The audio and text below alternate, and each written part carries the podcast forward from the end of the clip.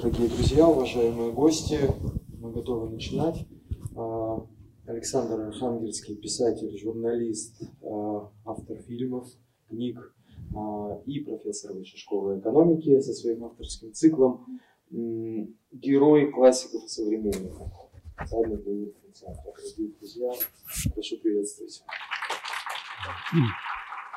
Спасибо большое. Я в старых советских школах, когда плохо отапливали, значит, детей поднимали, и они время от времени топали, э, хлопали. Так что я время от времени буду вас поднимать, будем прихлопывать, садиться. Потому что мне это хорошо, я буду ходить, а, а вам придется сидеть. Э, здравствуйте. Э, мы сегодня про сказки, и вроде бы такой жанр несерьезный, но мы убедимся, что вполне себе серьезный, и всегда, почти всегда с двойным дном. У этого есть некоторые вполне себе исторические основания. Э, открытие детства как такового, как отдельного мира, э, психологического, не только физического, социального, произошло довольно поздно. Э, в народной культуре очень четко отделяется младенчество от отрочества, а вот что такое сердцевина детская, не очень понятно, а в культуре Э, элитарный, это разделение вообще происходит очень поздно. Ну, просто для примера, как видит ребенка э, художник 18, э, конца 18 начала 19 века. Да? Филипп Отто Рунге, мы смотрим на этих детей и не понимаем, что же, собственно говоря, в этих детях, особенно детского. Взрослый взгляд, это маленькие взрослые. И совершенно очевидно, что а рядом вот это портрет э, будущих э, государя-императора Александра Павловича и его брата Константина Павловича, из-за которого, собственно говоря, э, во многом и декабрьское восстание стало возможным. Отрекся бы, ничего не случилось, один бы не спрятал документы, ну, неважно. Они дети, им можно. Но дети, они дети, но мы видим, что вполне себе взрослые и по жестам, и по лицам, и по политическому контексту, в который художник их ставит. Вот про политический контекст мы чуть попозже поговорим, пока этого достаточно. Вообще, конечно, а, само, сама попытка открыть детство как отдельную сферу а, творчества, то есть э, искусство, адресован, адресованное не взрослым, а детям, появляется в XVIII веке. А, это, наверное, самая первая книжечка, маленькая, хорошенькая карманная книжечка Э, Джона Ньюбери. Это такая первая попытка захватить, ну, называя вещи нашими экономическими э, словами, захватить новые рынки.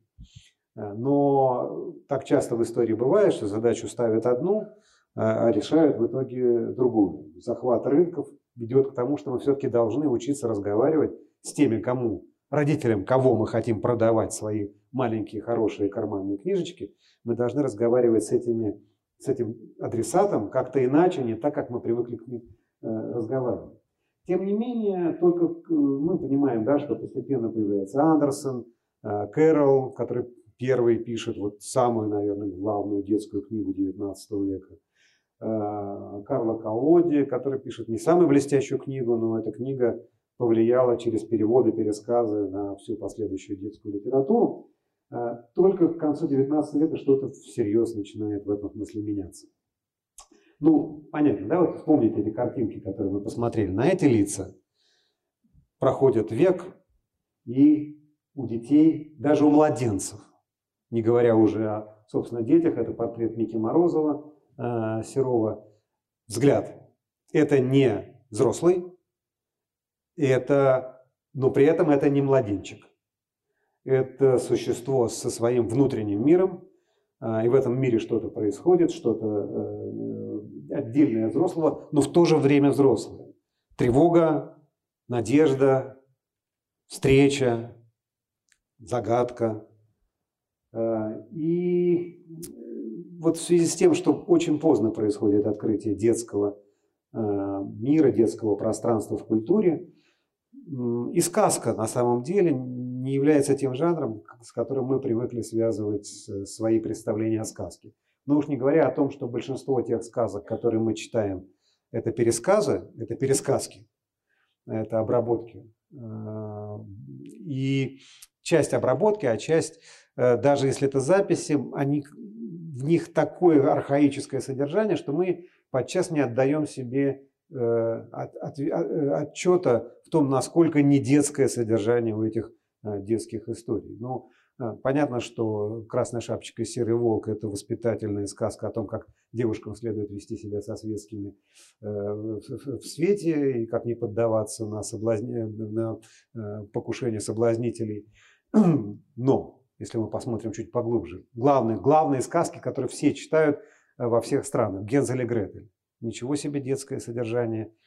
Это не просто 18+, это 21+, если всерьез относиться к их содержанию. Родители мало того, что выгоняют детей, они еще на съедение э, диким зверям, они еще страшно недовольны тем, что дети выжили, э, вернулись и, и, и не погибли.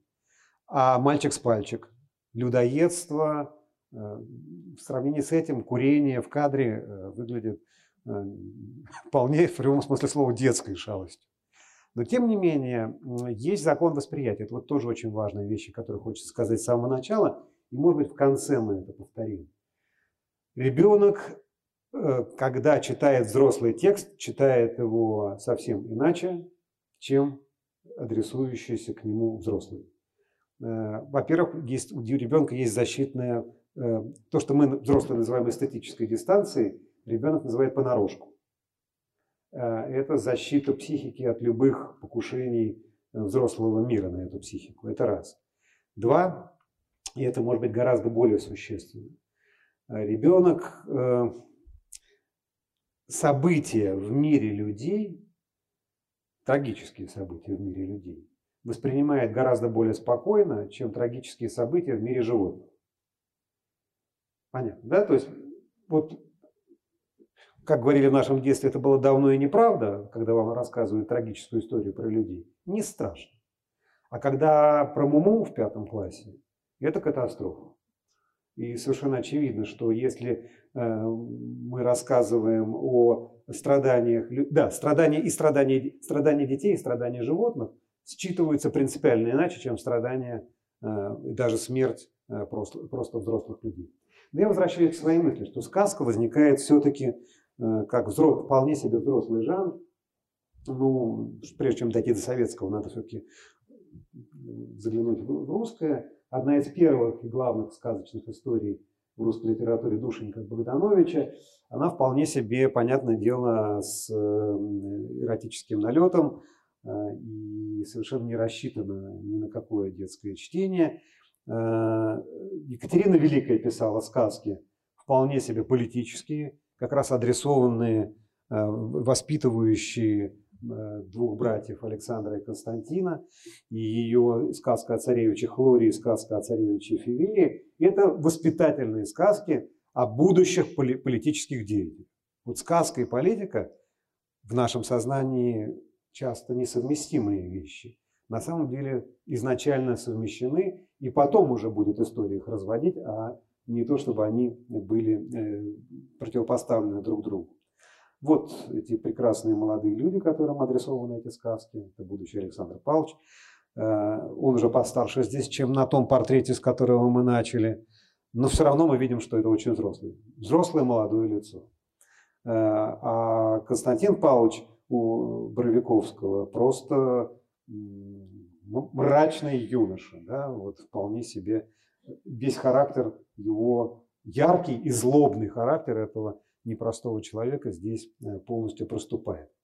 Ну, так, я, конечно, с галопом по Европам, потому что иначе у нас мы до советского не дойдем. Но э, ключевая сказка э, русская э, Руслана Людмила, о которой непонятно, как разговаривать детям. Вот если бы дети читали так, как взрослые, сказка должна была бы быть запрещена к детскому употреблению. Потому что сюжет этой сказки – незавершенная брачная ночь э, и стремление э, Руслана во что бы это ни стало. Она полу, полукняжна. Мы понимаем, что, что это означает. Да? То есть он, э, ночь началась, но она оборвалась. И дальше фалоподобная борода Карлы, которые хладные персты. В общем, там ужас. Это, это даже я стыжусь пересказывать. Но, но мы ее читаем, э, и нам очень помогает Пушкин, который написал в 1828 году то, что мы считаем началом Руслана и Людмилы. Ну, Лукоморье, да, вот кота мы себе этого представляем, золотую цепь, и вроде все нормально. Пушкин сам нарисовал рамочку, и в эту рамочку поместил эту историю, и история вроде бы потеряла свое абсолютно э, фривольное э, содержание. Да? Вот Леший. Но это написано спустя годы после того, как создана сказка. При этом Пушкин, э, мы точности не знаем, насколько хорошо он знал народные сказки в этот самый момент. То есть к 28 году точно знал. А вот что касается времени написания Руслана и Людмилы, тут есть большие-большие сомнения. Вот мы все знаем, Арина Родионовна, сказки, русское воспитание во французском доме, все, все, все ни, ни с чем не спорим. Но вот Пушкин попадает в Михайловское во время ссылки, а, опять встречается с Ариной Родионовной, выпивает с ней, как положено. И Арина Родионовна начинает ему опять рассказывать сказки, и он пишет в письме, что за прелесть эти сказки, каждая из них есть поэма. Во-первых, из этого следует, что он их не помнит. Он восхищен, потому что он открывает этот мир заново.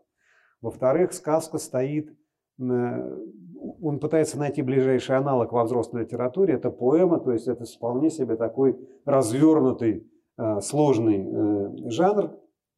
И э, в этом смысле Пушкин начинает, мы еще, еще раз про его сказки скажем, чуть попозже, мы так последовательно идем. Тут вступает в дело Крылов. Э, мы уже с вами, тем, с теми, кто бывал на, на, на лекции, говорили, что Крылов вовсе не был детским писателем, уж точно совершенно не собирался им становиться. Даже и рассказывал историю про то, как это произошло символически, как он вошел на свой юбилей первым русским поэтом, а вышел первым детским писателем. Э, но самое существенное другое. За какой бы сюжет Крылов не взялся, э, он его преобразует в философский, скептический, и часто политический. Давайте вот про ворону-лисицу мы не будем, э, про нее мы говорили, а поговорим о э, знаменитой басне Изопа о лягушках. У Изопа это такая нравоучительная история, действительно э, о том, что нужно разумное устроение общества, нужно договариваться друг с другом, а не договоримся, все будет плохо. Берет этот сюжет Крылов и пересказывает в басне «Лягушки, просящие царя». А, и когда мы начинаем читать эту басню, мы вдруг вздрагиваем. Не очень понятно, как ее пропустили. Не очень понятно, как ее, а, пропустив, не запретили, а не запретив, еще и канонизировали. Потому что это такое противонаправленное высказывание, политическое высказывание, философское высказывание, а, направленное и против существующей самодержавной, и иной власти. Вообще, давайте прочитаем фрагмент из этой басни. Лягушкам стало неугодно правление народно, и показалось им совсем неблагородно без службы и на воле жить. Чтобы горю пособить, то стали у богов царя они просить. Так, стоп. Это самодержавная Россия. А, вообще-то понятно получается, что какое правление наиболее э, приемлемо? Народно. Да? Потому что лягушки начинаются... Первая ошибка лягушек заключается в том, что они отказываются от народного управления, и царская власть не идеальная. Это первый спуск э, по той ступени, ведущей в бесконечную пропасть, на которую пытаются вступить эти самые лягушки. Было хорошее народное правление. Стало неугодно. Окей, будет вам царь. Зевс э, дал им царя, летит к ним с шумом царь с небес, и плотно так он треснулся на царство, что ходенем пошло трясин на государство. А, хороший царь, да, такое глубинное трясинное государство. А, со всех лягушки ног в испуге пометались, кто как успел, куда кто мог, и шепотом царю по, килям девовались. Ну ладно, значит, выяснилось, что этот царь был осиновый чурбан. После этого выясняется, что и осиновый чурбан э, не годится, они начинают ворчать, и царь терпит все по милости своей, немного погодя, посмотришь, кто захочет, тот на него и вскочит. Дальше лягушки просят поменять им чурбана и дать им подлинно царя на славу. тогда они получают, нетрудно догадаться, журавля. А, и тут уж им точно не нравится это правление. Тогда они просят заменить им э, этого журавля, на что Зевс отвечает. «По что ж вы прежде жить счастливо не умели?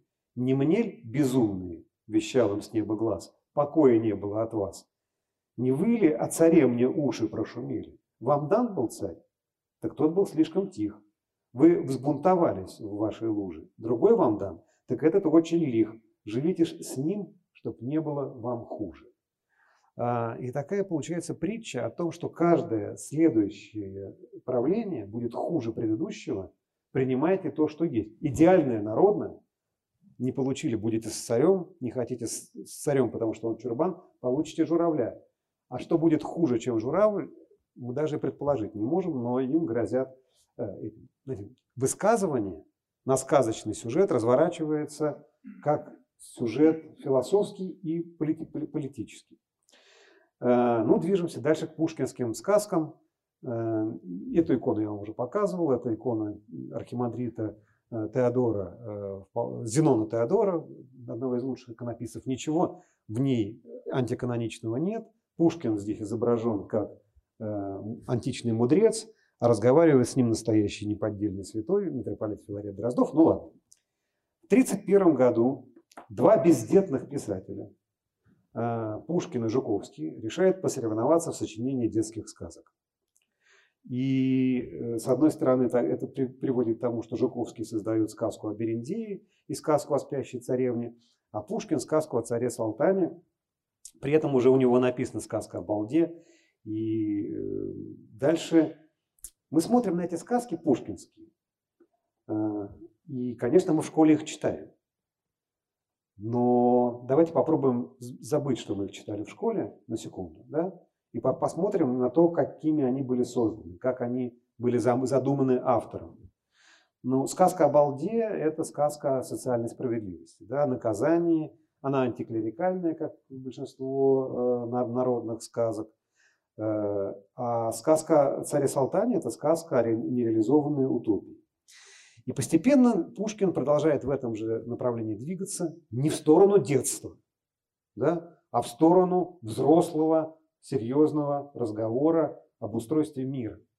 Сказка лишь форма, в которой это сложное, серьезное, глубокое содержание может быть реализовано. Повторяю, детей живых он, в общем, видел, они где-то там бегают э, Михайловском во дворе, но так, чтобы да, у него даже как бы есть незаконно рожденный ребенок от крестьянки, но им он не занимается, поэтому он разговаривает не с детьми, он не знает, как с ними разговаривать. Он разговаривает со взрослыми.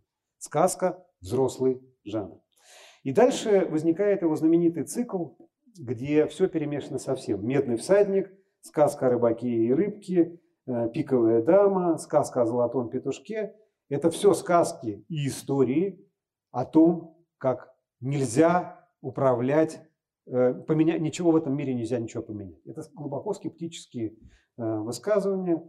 Э, и мы помним с вами о том, что сказка о рыбаке и рыбке – это вовсе даже не сказка о жадности, а сказка о власти, что жадность там заканчивается довольно быстро, а начинается борьба за власть. При этом старуха, смотри, вспоминаем, да, корыто. Ну что, что плохого в том, что она хочет получить новое корыто? Какая же это жадность? Ничего, вполне себе законное желание. 30 лет и 3 года да, она жила, не могла э, позволить себе нормального корыта. Дальше она хочет э, не просто корыто, а новую избу. Ну, э, что ж тут такого? Вообще говоря, поживите в землянке 30 лет и 3 года. Это не жадность. А проблемы начинаются в тот момент, когда она хочет стать дворянкой. Но не просто дворянкой, а дворянкой какой? Столбовую. То есть она хочет получить власть над историей. Дворянкой это можно стать. Это э, личное дворянство и даже потомственное можно получить. А стать столбовой дворянкой совершенно невозможно. Это значит получить власть над прошлым. Она получает власть над прошлым, и вот с этого-то все беды в этой сказке и начинаются, и они нарастают, нарастают, и кончается все катастрофой. В середине, как мы знаем, был эпизод, который Пушкин выбросил, потому что он совсем уж в сказку не, годился. Это эпизод о том, как старуха хочет стать папой римским.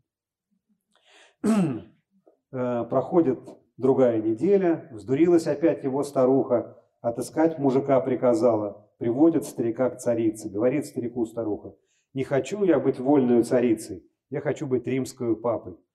Старик не осмелился перечить, не дерзнул поперек слова молвить, пошел он к синему морю, видит, бурно черное море, так и ходят сердитые волны, так и воют воем зловещим. Стал он кликать золотую рыбку, добро, будет она римскую папой. Возвратился старик к старухе, перед ним монастырь латынский, на стенах латынские монахи поют латынскую обиду. То есть, смотрите, дальше мы получили власть над прошлым. Получили? Мы получаем власть как таковую, царица. Мы получаем власть сакральную, духовную, Папа Римский. А уже потом открыт путь в Боге, то есть в, в владычице э, морские. И это ведет к катастрофе. Не жадность. Это не сказка про жадность, это сказка про власть.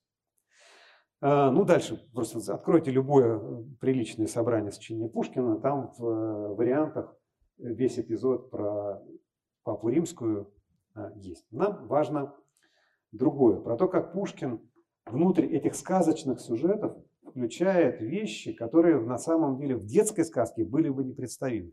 Если бы он писал детские сказки, он бы этого делать не стал. Но он не писал никаких детских сказок. Э, в сказке о золотом петушке царь хватил его жезлом, полбу тот упал ничком, да и дух вон. Ближайший источник этого образа не народная или переводная сказка, а история государства российского Карамзина. И Иоанн, рассказывает Карамзин, в волнении гнева закричал мятежник, ты вместе с боярами хочешь свергнуть меня с престола, и поднял руку. Борис Годунов хотел удержать ее. Царь дал ему несколько ран острым жезлом своим и сильно ударил им царевича в голову. Сей несчастный упал, обливаясь кровью. А, вот ближайшие какие источники да, у этих как бы привычных нам детских сказок. Сюжет про Ершова мы пропустим, потому что э, подробно не будем останавливаться, потому что здесь как раз начинает зарождаться э, раздвоение. Сказка как бы начинает наконец-то раздваиваться. Одна продолжает эту взрослую линию. Ничего детского. Мы, ну, нормальный путь. Книжки часто спускаются из родительской спальни, потом в детскую. Дети читают их не потому, что для них написали, а потому что привыкли и потихонечку читают. Но постепенно возникает сказка, специально рассчитанная на детское чтение. И э, по нарастающей это происходит вот с середины 30-х годов до Э, конца XIX века. Лев Николаевич Толстой пытается сочетать несочетаемое в своих э, гениальных и неудобно используемых детских историях. Потом появляется Чарская. Имя это знакомо? Лидия Чарская, самая известная детская писательница в истории русской литературы. Читать невозможно – но имя существует. Тиражи гигантские были, э, обожали все, потому что она плохо, но все-таки перевела разговор из взрослого регистра в детский. То есть она поменяла, как называя нашим, опять же, рыночным языком, поменяла что? Адресата. Да? То есть она вполне осознанно стала не ребенка подтягивать, потому что были эксперименты. Подтянем ребенка во взрослый мир. Отлично. Спустим из взрослого пространства книжку в детское, в детское. Годится. Но Чарская начала впервые осознанно работать на детскую аудиторию, то есть пытаться создать язык, которым можно разговаривать с детьми. И это происходит почти одновременно с тем, как меняются лица детей на картинах. Вспомните, да, конец 18 века я показывал картинки и э, начало 20 века. Вот в начале 20 века появляется ребенок как субъект, с которым можно разговаривать. Э, значит ли это, ну это просто попутно, э, это как выглядели по-настоящему народные сказки, не те сказки, которые мы, и я как автор учебников включаем в учебник, а те сказки, как они есть на самом деле. Если вы, это Афанасьев с его заветными русскими сказками, обратите внимание на место издания. где издаются заветные русские сказки. Э, это Швейцария, потому что в России цензура не пропускала. Русские сказки не проходили русскую цензуру, потому что они хоть и для детей, но, но, но хуже, чем для взрослых. Один эпизод мы сейчас пропустим просто по техническим причинам, мы не справились. Э, я хотел вам показать, как сказка входит в мир, э, впервые входит в мир только что возникшего кинематографа. Но мы просто что сделаем? Мы пройдем, проговорим все, а в конце я покажу вам мультфильм, который в 14, на рубеже 1913 и 1914 года один из первых русских аниматоров Владислав Старевич снял с участием жуков, превратив жуков и вообще разных насекомых Э, героев э, сказочного пространства. Но к этому мы вернемся. А сейчас к первому писателю, который начинал как русский, а закончил как советский. Э, потому что эпоха просто поменялась. Это Корней Иванович Чуковский. Вот как Иван Андреевич Крылов совершенно не планировал быть детским писателем, так и Корней Иванович детским писателем быть не собирался. А когда все-таки им стал, выражал по этому поводу некоторое, даже не некоторое, большое сожаление. Он считал, он считал, что лучшее и главное из того, что он делает, это исследование Некрасова. За это он получил Ленинскую премию. Вот такой том читать невозможно. Э, но так бывает. Человек, у человека иерархия самооценки различается с иерархией оценки его читателям. Э, у него совершенно замечательное эссе еще лучше литературная критика. Он был выдающимся литературным критиком начала Серебряного века. А уж на вершине стояло то, чему он не придавал никогда большого значения, его э, детские произведения, которые он писал от случая к случаю. Э, цитата, которую вы сейчас видите, мы, наверное, давайте чуть пролеснем, к ней вернемся, она важна, но хочется сказать сначала о некоторых других вещах, о том, как возникла... Какая у нас главная...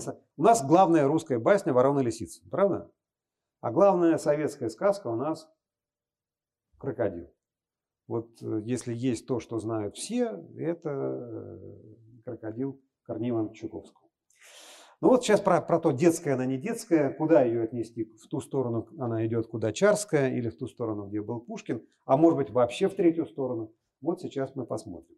Для начала надо все-таки попытаться понять, когда же она все-таки была задумана и написана. Ответ не так прост, как хотелось бы. Ну, вот это что такое? Это мумия, гигантская мумия крокодила, а, выставленная в предбаннике Британского музея. Она была выставлена в, незадолго до того, как Корней Иванович Чуковский который впоследствии стал играть роль такого немножко юродивого, на самом деле все, все прекрасно понимал, э, полностью отдавал себе отчет в том, что когда кому говорит. Э, в 15 году он вместе со старшим Набоковым, с папой великого писателя э, и видным деятелем Думы, Думским, и Алексеем Николаевичем Толстым посетил Британию. Посетил он уже второй раз, но в этот раз их принимали на высшем уровне, потому что э, Россия была ближайшим союзником Англии в войне, а они представляли державу-союзницу, политическую, журналистскую, литературную элиту. И в частности, они тогда могли, у нас нет данных, что увидели, но скорее всего, потому что они были в Британском музее, а недавно, это была новинка, это лет пять или шесть, как выставили эту мумию на всеобщий гигантский, это гигантский крокодил. Э, не маленькие крокодильчики, которые там в основном собрании, грандиозный крокодил, э, на которого они любовались в шестнадцатом году. И вот Корней Иванович в этот момент, видимо, может быть, может быть, и задумал будущего крокодила. При этом мы, опять, у нас в голове ловушка. Мы всех писателей представляем себе старыми потому что они на вершине славы уже старые, но в момент, когда они пишут свои главные произведения, они чаще гораздо молодые. Вот Корней Иванович, э, уже надев маску советского детского писателя здесь в окружении детей, э, такой полудурашливый, немножко маразматический вид, э, хотя на самом деле мы знаем и другие фотографии, он умел разные маски носить, а здесь тот самый въедливый, нахальный, и хулиганистый Чуковский, который писал «Крокодил» или задумал. Теперь про то, когда... Да, он страшно этим был недоволен, тем, что крокодил составляет его главную славу. Я написал 12 книг, и никто на них никакого внимания. Но стоило мне однажды написать «Шутя крокодила», и я сделался знаменитым писателем. Боюсь, что крокодила знает наизусть вся Россия. Боюсь, что на моем памятнике, когда я умру, будет начертано автор крокодила. А как старательно, с каким трудом писал я другие свои книги. Например, Некрасов как художник, жена поэта, Уолт Уитман, футуристы. Многие из нас перечитывали эти книжки. Ну, если не занимаются специальной историей литературы, нет. А крокодила пока еще знаю. Сколько забот о стиле, композиции, о многом другом, о чем обычно не заботятся критики. Но кто помнит и знает такие статьи? Другое дело крокодил без. А, и э, возвращая, да, теперь все-таки очень важный вопрос. Э, Чуковский многократно э, давал нам разные даты начала работы над крокодилом. Я просто процитирую несколько вещей, а потом подумаем, почему вдруг так, такие, ну, повторяю, вот здесь вид был маразматический, но совершенно точно, что он абсолютно все помнил до последних дней, прожил долгую жизнь с ясным разумом. Единственная проблема, которая у него была, это бессонница. Больше проблем у него э, никаких не было, но э, ну, так бывает. Бывает, люди живут практически без сна. А при этом многократно давал абсолютно разные следы. Еще в октябре 1915 года я читал «Крокодила» вслух на бестужевских курсах, говорит Чуковский. Другое показание. Случилось так, что мой маленький сын заболел в 1916 году, и нужно было рассказать ему сказку. Заболел он в городе Хельсинки, я вез его домой в поезде. Э, чтобы как-то утихомирить его боль, я стал рассказывать ему под ритмический грохот бегущего э, поезда. Окей, хорошо, договорились. 16 год. Э, дальше он рассказывает про то, как уже осенью 16 -го года, сначала у нас 15 потом начало 16 потом сентябрь того же 16 -го года, э, он рассказывает про то, как он давал крокодила, уже написано, да, читать Э, Алексею Максимовичу Горькову. А потом э, начинается другая история, э, и вдруг выясняется, что Алексей Максимович Горький не просто слушал написанного крокодила, но и посоветовал написать крокодил. И это произошло гораздо, гораздо позже. Почему такая путаница с датами? У человека, который все датировал и вел дневники. Самое существенное, что никакого большого труда у Корнея Ивановича не составляло бы пролистать дневники и посмотреть, когда же все-таки он э, эту э, классическую вещь э, написал. А в том и дело, что в зависимости от даты написания меняется контекст содержания крокодила. Ну, давайте посмотрим. Да, значит, первые публикации. Это как с картинками крокодила. В 17 году он был опубликован, и если э, мы внимательно присмотримся, то там есть на самом деле следы времени написания. Ваня Васильчиков, он у нас кто? Гражданин. На каком языке говорил крокодил? Он по улицам ходил, по-турецки говорил. Э, но это примерно как у нас с вами по течение последних лет. Значит, тут Турция то враг, друг, то, то друг, то враг, то непонятно кто. Так и тогда. На самом деле в первом варианте было написано по-немецки говорил. По-немецки разговаривать запрещается. Понятно почему. Понятно, что это Петроград. То есть, смотрите, мы, когда начинаем читать текст, а не слушать рассказы автора, мы вдруг начинаем вычленять какие-то исторические подробности. Это фев... гражданин, следовательно, это февраль. Но не товарищ. Это после того, как революция началась, но до того, как она переросла в другую фазу. А, дальше. У нас есть с вами кто? Городовой, которого, оп, и, допустим, городовой еще есть, и это Петроград. Соответственно, конечно, это никакой не 16-й, это не 15-й, в 15-м граждан еще э, не было. Э, это по всему материалу, который нам рассказывает, 17-й год. Но если это 17-й год, давайте вспоминать историю, которая нам рассказывается в «Крокодиле». Э, сначала мы вспоминаем, что крокодил пожирает городового. Он кто? Он сторонник власти или противник? Ну, противник власти, он пожирает городового, а мальчик с аристократической фамилией, но при этом гражданин э, Васильчиков, э, освобождает э, городового, то есть возвращает законную власть от покушения крокодила. Во второй части, сидя уже в Африке, крокодил дает задание зверям напасть на этого плохого мальчика, обидчика Ваню Васильчикова. И звери из, из Африки нападают на, на э, Петроград. А потом ля, де, в третьей части девочка Лялечка, э, которую ну, нужно было спасать, э, звери усмирены, и они сидят по клеткам. Да? Все странным образом. Как только мы начинаем думать, а, а что же хотел автор, знаменитый вопрос, что же хотел сказать автор своим произведением. Порядок это хорошо или плохо? революция это хорошо или плохо.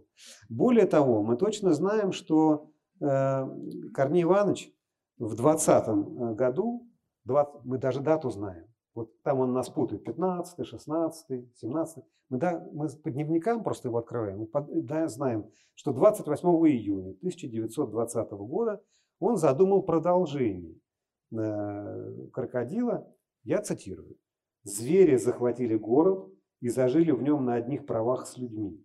Но люди затеяли свергнуть звериное иго, и кончилось тем, что звери посадили всех людей в клетку, и теперь люди в зоологическом саду, а звери ходят и щекочут их тросточками. Значит, это 20 год. Понятно, что, а, что происходит на улице. Я, смотрите, очень важная оговорка. Не хочу сказать, что Крыло, э, что Чуковский вкладывал какую-то готовую политическую программу в свой текст. Скорее, я бы сказал так, если вы видели, как делают классические мультфильмы, на прозрачных листах э, бумаги рисуют фигурки и меняют, протягивают фон, да, меняют, меняют фон, э, потому что иначе снять тяжело, и пофазово расписывают эту картинку. Вот он пофазово расписывает картинку, а фон, который он, под, политический фон, который он подкладывает, меняется в зависимости от того, какие мысли и чувства обуревают его в данную минуту. Не то, что у него есть программа политическая, а в то, что есть политический контекст, который он в этой сказке учитывает, и с которым он, как художник, по-настоящему э, играет. Э, и из этого следует Эм, это просто вот как были публикации. Э, есть еще одна вещь. Вот уж тут он точно кое-что имеет в виду, поскольку это, это не чистая политика, а политика, пропущенная сквозь литературу. Э, в, мы точно знаем, что он читал э, крокодила при, не, извините, не крокодил, что он кому-то читал повесть Федора Михайловича Достоевского «Крокодил». И это вызвало такую ярость у Репина, присутствовавшего на этом чтении, что Репин просто развернул диван, диван поехал по полу, да, может, с какой силы нужно было толкнуть диван, чтобы он развернулся, и посмотрел с яростью на э, Чуковского. Я уверен, что вы не поняли, в чем проблема, сейчас объясню. Я специально сделал так, чтобы, ну, загадки должны быть э, какие-то. Смотрите, Пом... Те, кто был на лекции про Набокова, вы помните, что Набоков нарушил табу, которое было у русской революционной левой интеллигенции на образ, положительный образ Чернышевского. Да, что Чернышевский был герой без страха и упрека, и высказать что-либо отрицательное о Чернышевском, его идеях, о нем, о его личности, это было нарушение табу, это была ссора со всеми эсерами, которые тогда управляли иммигрантскими литературными журналами. Так вот, э, если мы читаем «Крокодила» э, Федора Михайловича Достоевского, то история такая, ну, фантасмагорическая повесть о том, как Иван Матвеевич пришел на показ крокодила, которого показывают, предъявляют в пассаже, гигантский-гигантский крокодил, и крокодил проглатывает э, Ивана Матвеевича, поскольку Иван Матвеевич подошел слишком близко к этому самому крокодилу, и сидя внутри крокодила, Иван Матвеевич воображает себя не то Сократом, не то Диогеном, не то и другим э, вместе, и думает о своей будущей э, роли человечества, и думает о том, как он опровергнет идеи утописта, социалиста Фурье, э, изобретет новую социальную систему. Правда, сначала надо все опровергнуть, но из крокодила так легко опровергать. Мало того, из крокодила как будто все это виднее становится. Вот такая фантастическая повесть в стиле, в духе Достоевского – но многие обвиняли Достоевского в том, что он изобразил в Иване Матвеевиче Чернышевского, мечтателя Чернышевского, который и написал сатирическую пародию на идеи э, Чернышевского. Э, и, ну, конечно, какие-то параллели с крокодилом Достоевского у Чуковского есть. Из этого следует что? Что те картинки рая э, нового, который изображен во второй части Э, крокодила Чуковского, э, это э, Рай Фурье. Улыбнулся, засмеялся крокодил. Нет, детеныши, я вас не позабыл. Вот вам елочка душистая, зеленая, из далекой, из России привезенная, вся чудесными увешанная игрушками, золочеными орешками, хлопушками. То-то свечки мы на елочке зажжем, то-то песенки мы елочке споем. Человечем ты служила малышам, послужи теперь и нам и нам, и нам. Да, такое объединение всех вокруг э, этой мечты, этой елочки. Э, и э, есть, конечно, и другие, но, наверное, источники цитат. Если мы внимательно читаем э, «Крокодила» э, Чуковского, то мы видим там и пародию на Лермонтова, мы ритмическую, стилистическую, какую угодно. Видим пародию на Некрасова, кому на Руси жить хорошо. Там литературная игра бесконечно. И на крокодилы, на, на всех крокодилов э, Гумилева вместе взятых, э, мореплаватель Павзаний с берегов далеких Нила в Рим привез из шкуры лани египетские ткани и большого крокодила.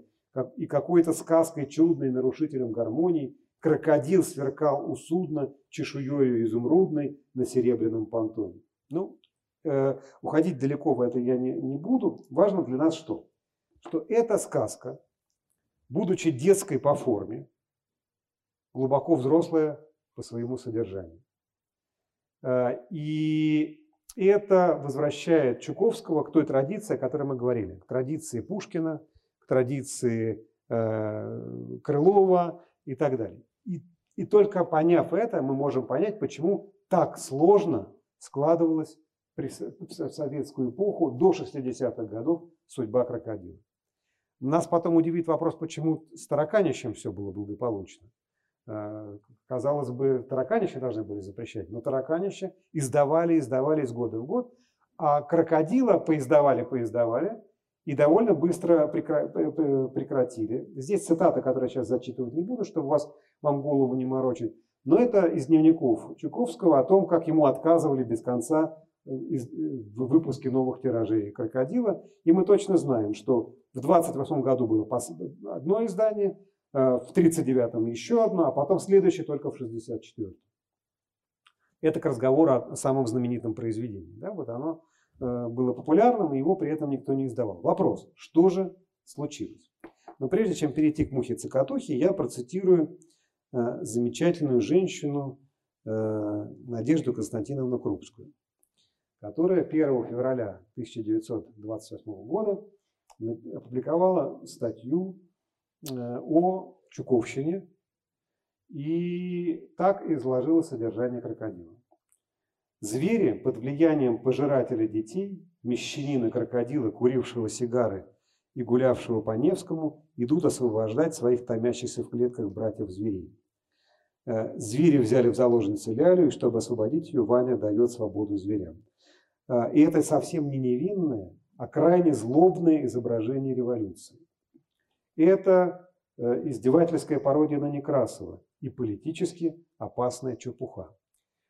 Звучит довольно страшно, потому что, конечно, Крупская в 1928 году это не Крупская при жизни Ленина, но это все-таки Крупская.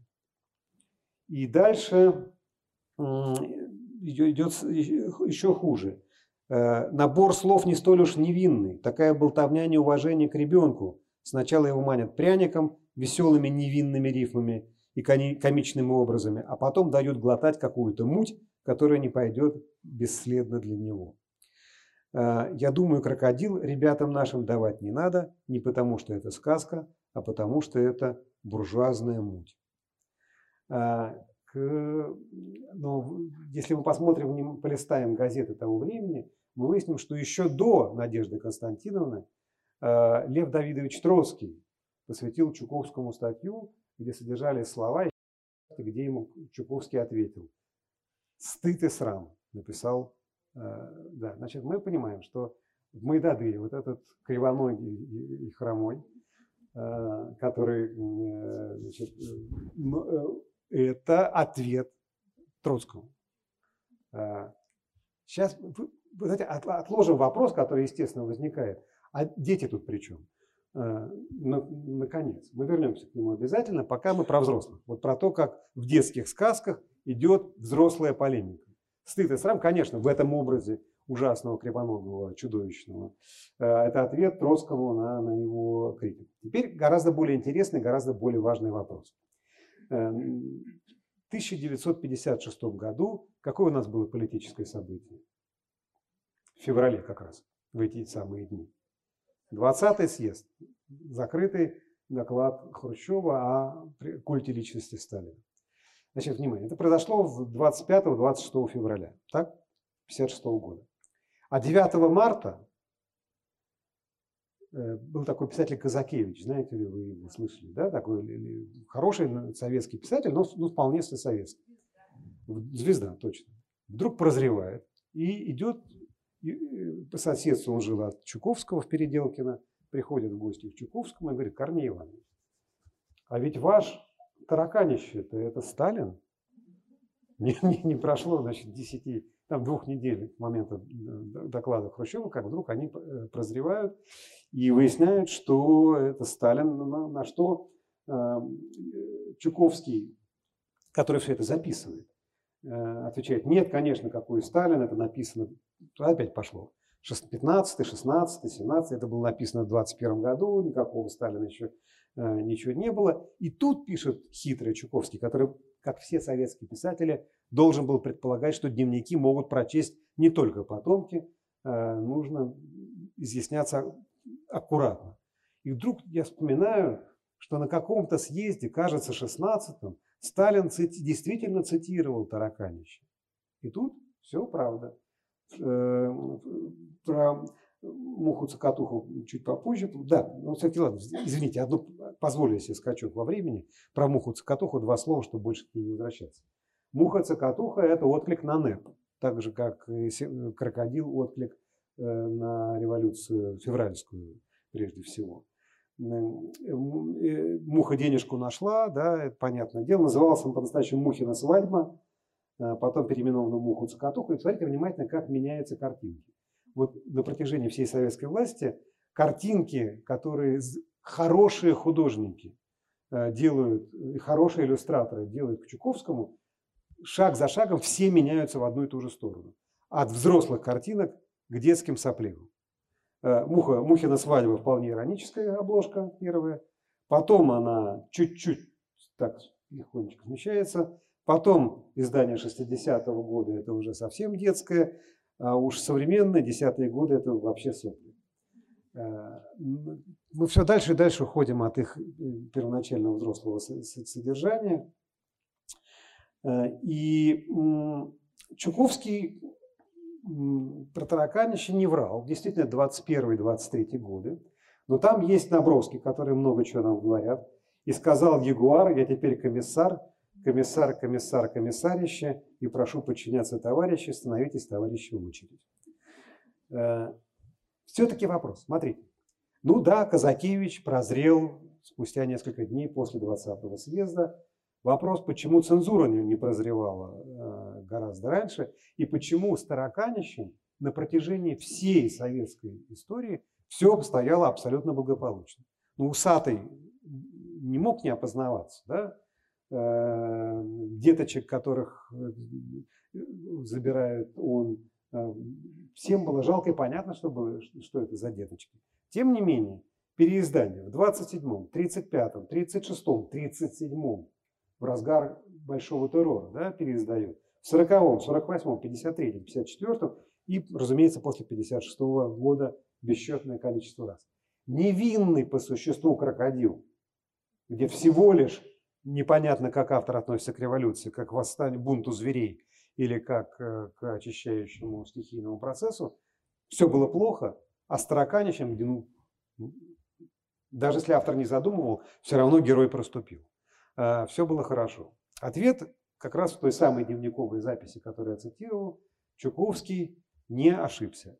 Э, на 16-м съезде ВКПБ Сталин что сделал? Вот умный был, хитрый был политик. Он что сделал? Он прекрасно понял, кто опознается в главном герое Тараканища. И перетянул одеяло на себя. Издал свою интерпретацию Тараканища, где перекодировал политический смысл этого вполне себе антитоталитарного э, произведения. Цитирую. Или, например, вопрос о чрезвычайных мерах против кулаков. Помните, какую истерику закатили нам по этому поводу лидеры правой оппозиции? Смотрите, как бы чего не вышло из этой затеи. Э, вот это как бы чего не вышло, лидерам правой оппозиции по-настоящему мешает слиться с партией. Появились, появилась у нас где-либо трудность, загвоздка. Они уже в тревоге. Как бы чего не вышло. Зашуршал где-либо таракан, не успев еще вылезти как следует из норы, а они уже шарахаются назад, приходят в ужас и начинают вопить о катастрофе, о гибели советской власти. Общий хохот. Мы успокаиваем их и стараемся убедить, что тут нам нет ничего опасного, что это всего-навсего таракан, которого не следует бояться. Куда там? Они продолжают вопить свое. Как так таракан? Это не таракан, а тысячи разъяренных зверей. Это не таракан, а пропасть, гибель советской власти. И пошла писать губерния. Ну, тут мы уже практически опознаем готовую цитату. «И не стыдно вам, не обидно вам, вы зубастые, вы клыкастые, а малявочки поклонились, а козявочки покорились». А, правда, потом, через год, когда всякому дураку, говорит Сталин, становится ясно, что тараканья опасность не, стоит, не стоит и выеденного яйца, правые уклонисты начинают приходить в себя и, расхрабрившись, не прочь пуститься даже в хвостовство, заявляя, что они не боятся никаких тараканов, что таракан этот к тому же такой тщедушный и дохлый, но это через год. А пока извольте маяться с этими канительками. Знаете, что он делает? А, может ли кто-нибудь после такой сталинской цитаты связать образ таракана с, с ним самим, с вождем? Нет. Он дал вам правильную интерпретацию. Это сторонники правой оппозиции, это те, кто э, предает революцию. А вот самый главный эпизод, эпизод про воробья сталинская интерпретация исчезает. Никакого воробья, который при, появится и склюет э, таракана, э, здесь э, уже нет. Э, и дальше Сталин отождествляет себя и с тараканищем, и с воробьем. А ключевой момент выпускает. Да и какая же мать согласится отдать своего дорогого ребенка, медвежонка, волчонка, слоненка, чтобы не сытое чучело бедную крошку замучило. Плачут они, убиваются, малышами навеки прощаются. Значит, вот этого в сказке для Сталина нет, и для, и для всех остальных тоже не должно быть. То есть он выдал этому тексту охранную грамоту, печатайте. Это никак не связано со мной, это связано с правой оппозицией. А главное, что в этом тексте есть, пропущено. Не, не будем об этом вспоминать. Будем говорить о том, что нам э, выгодно. Ну, не будем уже тратить сейчас время на другие тексты Чуковского. Мы видим с вами, да, что происходит. По ритму детское произведение. Оно звучит так, что ребенок читает его как ритмическую игрушку. И смысл вторичен по отношению к ритму. Ритм важнее. Это игровая стихия, в которую ребенка вовлекают. И одновременно с этим выстраивается как оболочка вокруг этого текста, связанная со взрослым чтением. Неважная для ребенка, не имеющая никакого значения, для большинства взрослых тоже, но для автора сохраняющая свой смысл. И без этого ему, автору, просто неинтересно. Автор тоже играется со сказкой, потому что если он с ней не играется, ничего не выходит. И мы переходим, э, скажем, несколько слов о другом великом сказочнике советском Алексее Николаевиче Толстом. Тот самый Толстой, который вместе с Чуковским ездил к крокодилу, точнее, к английской элите, но и заодно видел крокодила. Он был гораздо более осторожен, чем, даже чем Корней Иванович. Э, Корней Иванович все-таки позволял себе иногда выйти за пределы общего тренда, этот нет. Э, до 1933 года сказки вообще не поощрялись. Борьба с Чуковщиной обернулась тем, что сказки писать и печатать перестали. Но в 1933 году было принято постановление ЦК ВКПБ э, о том, что сказку можно реабилитировать. Сказка – это жанр, который годится для нас, который не так уж плох, вполне себе можно их писать. И немедленно, в ту же секунду, Алексей Николаевич Толстой вспоминает, что у него уже есть уже набросок сказки. Э, и в этом э, он берет свою берлинскую переделку сказки «Колоде», и тут же подписывает договор на книжку о Пиноккио. Пока еще не Буратино. Буратино приходит э, ему э, в голову э, чуть позже. И он первоначально имел золотой ключик, имел подзаголовок «Новый роман для детей и взрослых». Но дальше не пошел. А, замечательный историк литературы Мирон Петровский еще в 70-е годы 20 века написал книжку о э, детских произведениях, в которых проступают взрослые смыслы, и э, довольно ярко, хотя, может быть, преувеличивая, э, прописал литературный подтекст «Золотого ключика». Ну, мы читаем, с одной стороны, «Золотой ключик». Ясно, что там есть политическая тема. Мечта, утопия, коммунизм, несправедливый мир, устремление в будущее. Есть издевка, потому что героем сказки, который устремляется к этому светлому коммунистическому будущему, является недоучившийся э, э, Буратино, э, который променял свою книжку на монетки и так далее. Но Мирон Петровский наложил это на литературную борьбу начала века, которая для Алексея Николаевича, конечно, была важна, и опознал в Коломбине э, Пьеро, э, опознал э, Блока и Белого, и Любовь Дмитриевну, их конфликт, их тройной, тройственный роман, а в образе Карабаса-Барабаса опознал Мир Хольда, подтверждая это тем, что того же Мирхольда литературный псевдоним доктор Депертутто, а, Карабас доктор кукольных наук и так далее. Целый ряд э, подтекстов, которые есть. Э, но возражая, жестко довольно возражая Мирону Петровскому, исследовательница Елена Толстая, с одной стороны, доказывает, что ничего такого нет, что никакой литературный мир там не отражен, что это не блок э, и не белый, а вовсе даже просто литературные герои – но не может удержаться и тут же предлагает свои политические интерпретации.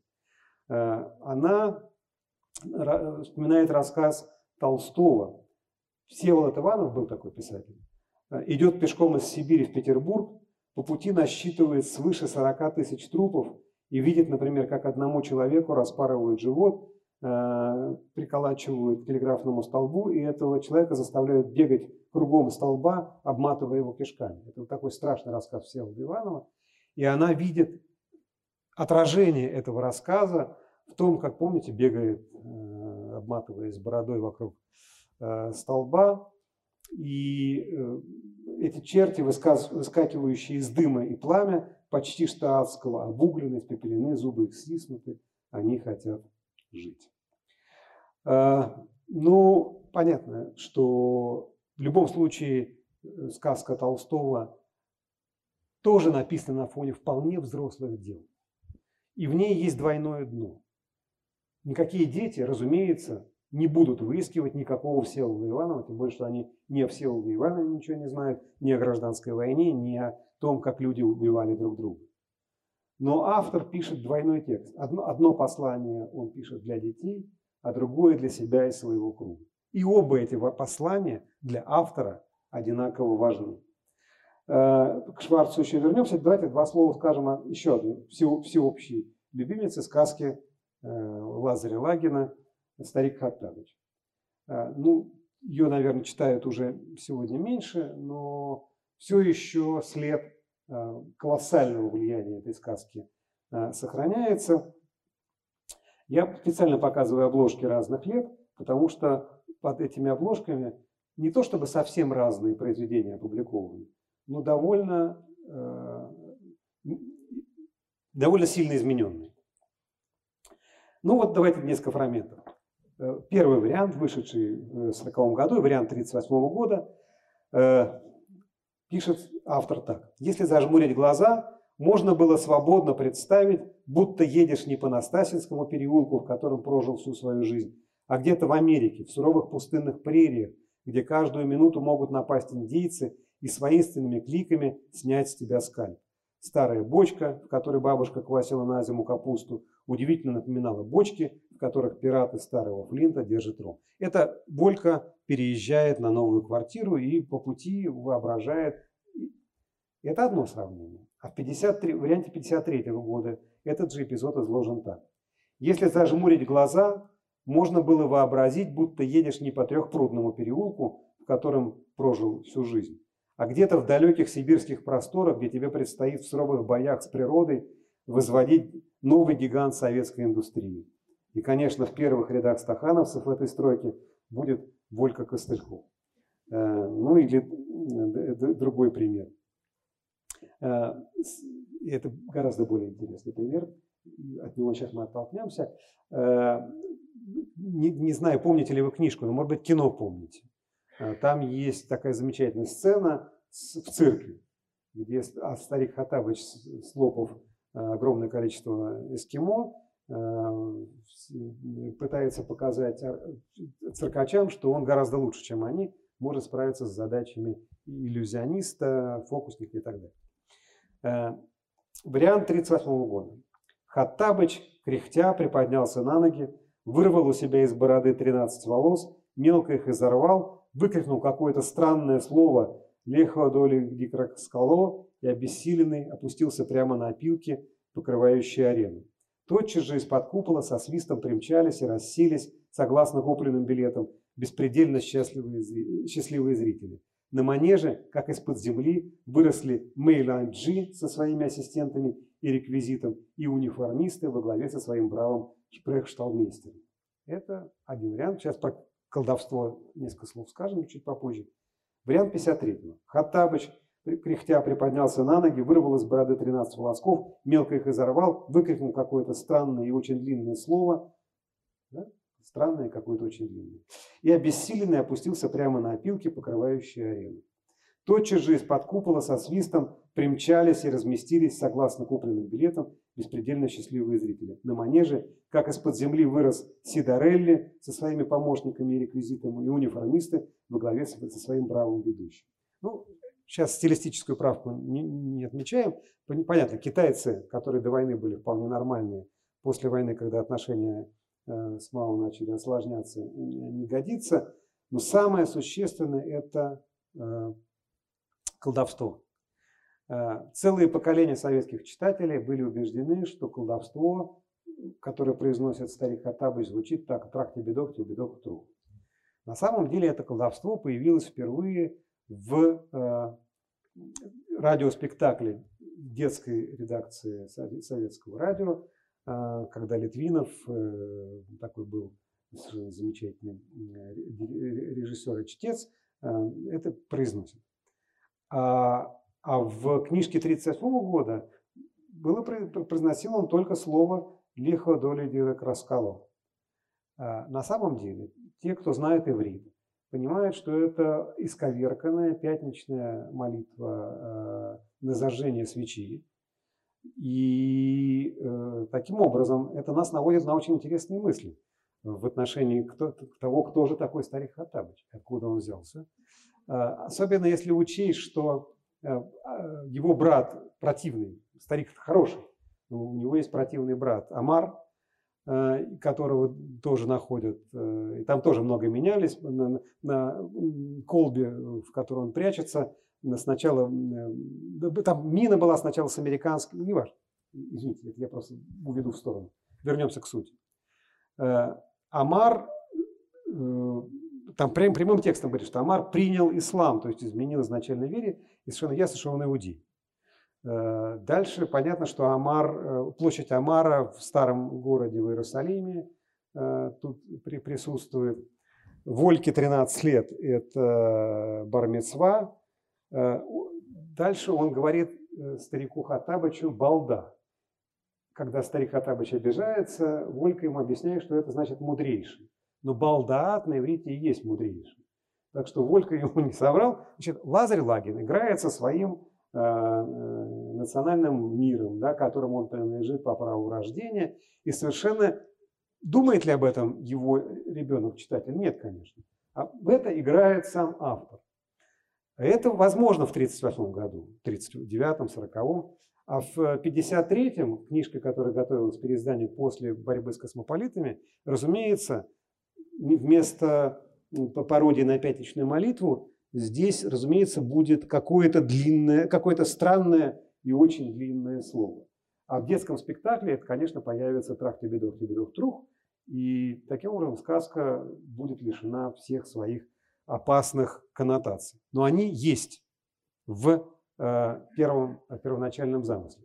Еще раз, одно и то же, как тупо буду повторять, чтобы не было э, ощущения, что я этого не, не, об этом не предупреждал. Автор не рассчитывает на то, что для ребенка это имеет хоть какое-то значение он даже не рассчитывает на то, что большинство читателей это считает. Он, поскольку сказка жанр игровой, играет сам с собой и своим ближним кругом. Но без этого мотива, да, понятно, да, бесполезно э, считывать все подтексты, затексты, контексты, пародии и так далее, для того, чтобы понять смысл сказки. Смысл сказки понятен и так. Но нам многое дает в понимании самого автора его мира и способа работы над сказкой знание вот этих э, контекстов и подтекстов. Так же, как мы не можем понять, как, каким образом в 1943 году э, был поставлен дракон э, Евгения Львовича Шварца, где прямым текстом в 1943 году сказано, что тот, кто победит дракона, сам станет драконом. Что ужас дракона не в том, что Э, это э, зло, воплощенное, которому можно противостать.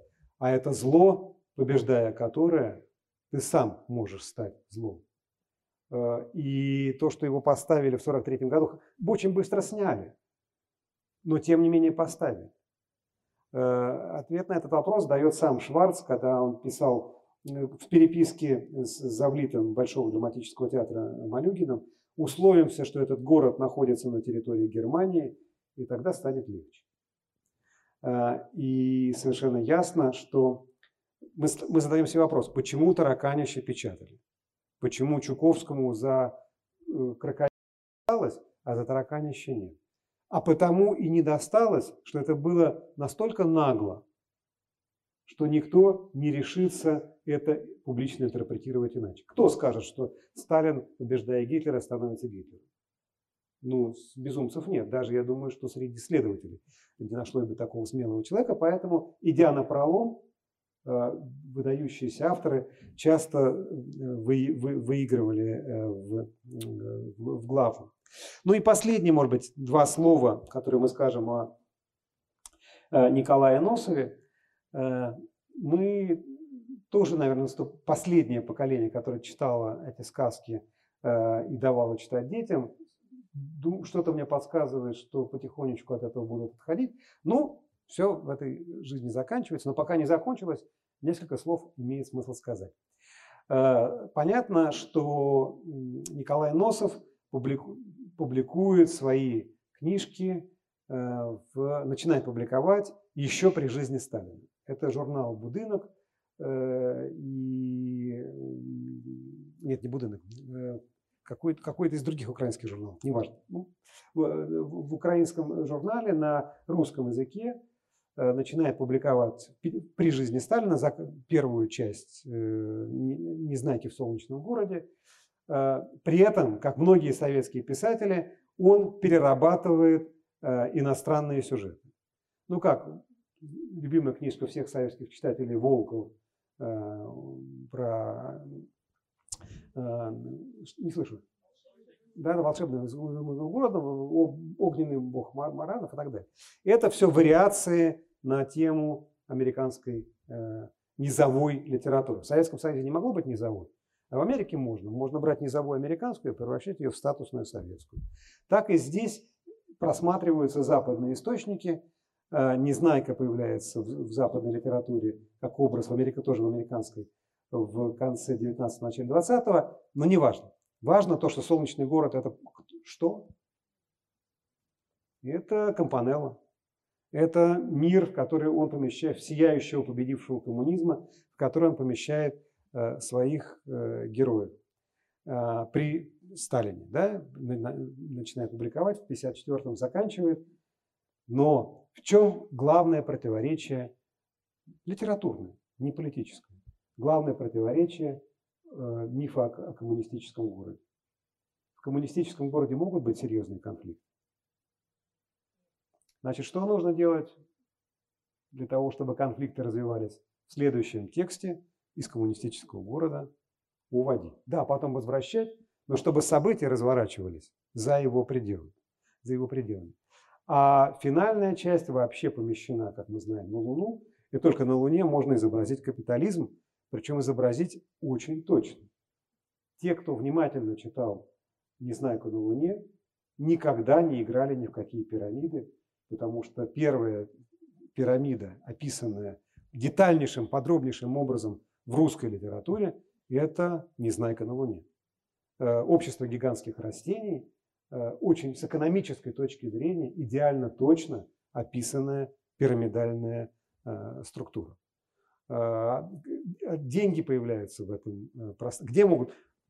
Деньги – это движущий элемент сюжета во многих литературных произведениях в городе счастливых знаек никаких денег быть не могло. Поэтому заметьте, сначала что происходит? Сначала счастливый солнечный город должен в следующем тексте быть отодвинут, и герои куда-то путешествуют. Там, где могут быть конфликты. Потом в третьем произведении начинает мешать кто? Правильно. Знайка остается на земле, и только в конце приезжает э, спасать значит, э, а главными героями оказываются противоречивые, путанные Незнайка и Пончик. Потому что иначе развивать сюжет было невозможно. Но при этом взрослое содержание вполне себе введено в э, сказочную структуру. Таким образом, какой мы можем с вами сделать вывод? Э, детство, как отдельный особый мир, было открыто. Но отказываться от взрослого содержания писатели не захотели.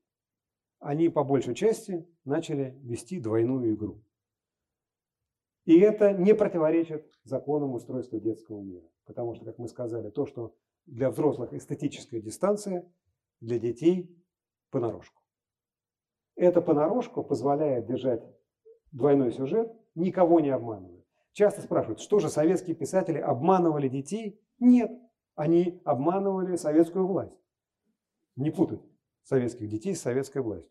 А с советскими детьми они разговаривали о том, о чем с детьми разговаривать можно. Другое дело, что, конечно, на их сюжетике сказывались стереотипы э, того времени, и это неизбежно, это не их вина. Ну, давайте возьмем последнее, о чем я расскажу, прежде чем мы попробуем, я боюсь, что свет нам не даст этого сделать, а, то холодно, то солнечно. Никак э, до идеала не доберемся. Только в сказке. Так вот, возьмем такую знаменитую сказку Валентина Катаева «Цветик-семицветик». Знаете вы ее или нет? Да? Вот смотрите, давайте попробуем представить себе, как бы современный писатель написал этот же самый сюжет.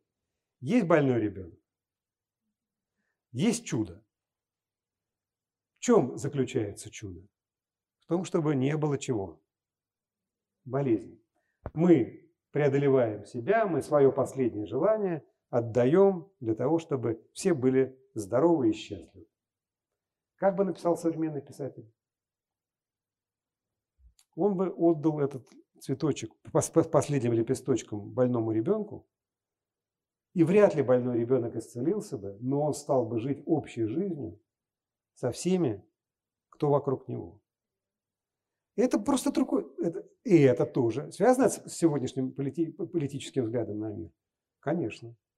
Хуже от этого или лучше? Не хуже, не лучше. Иначе.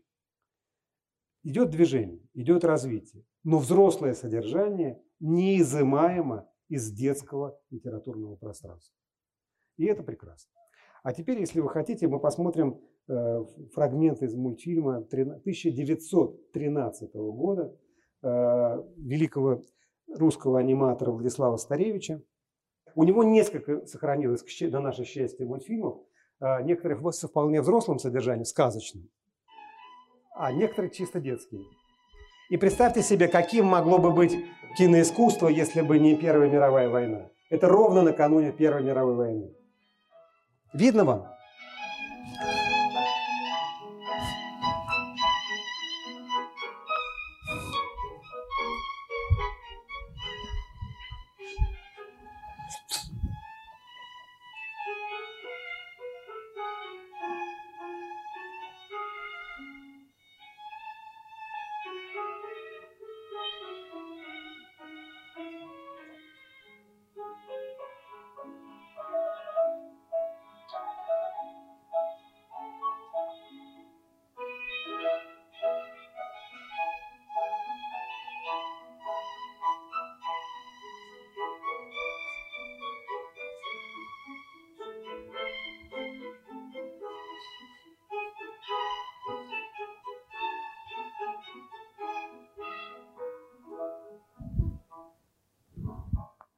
Нет вопросов, давайте до завтра.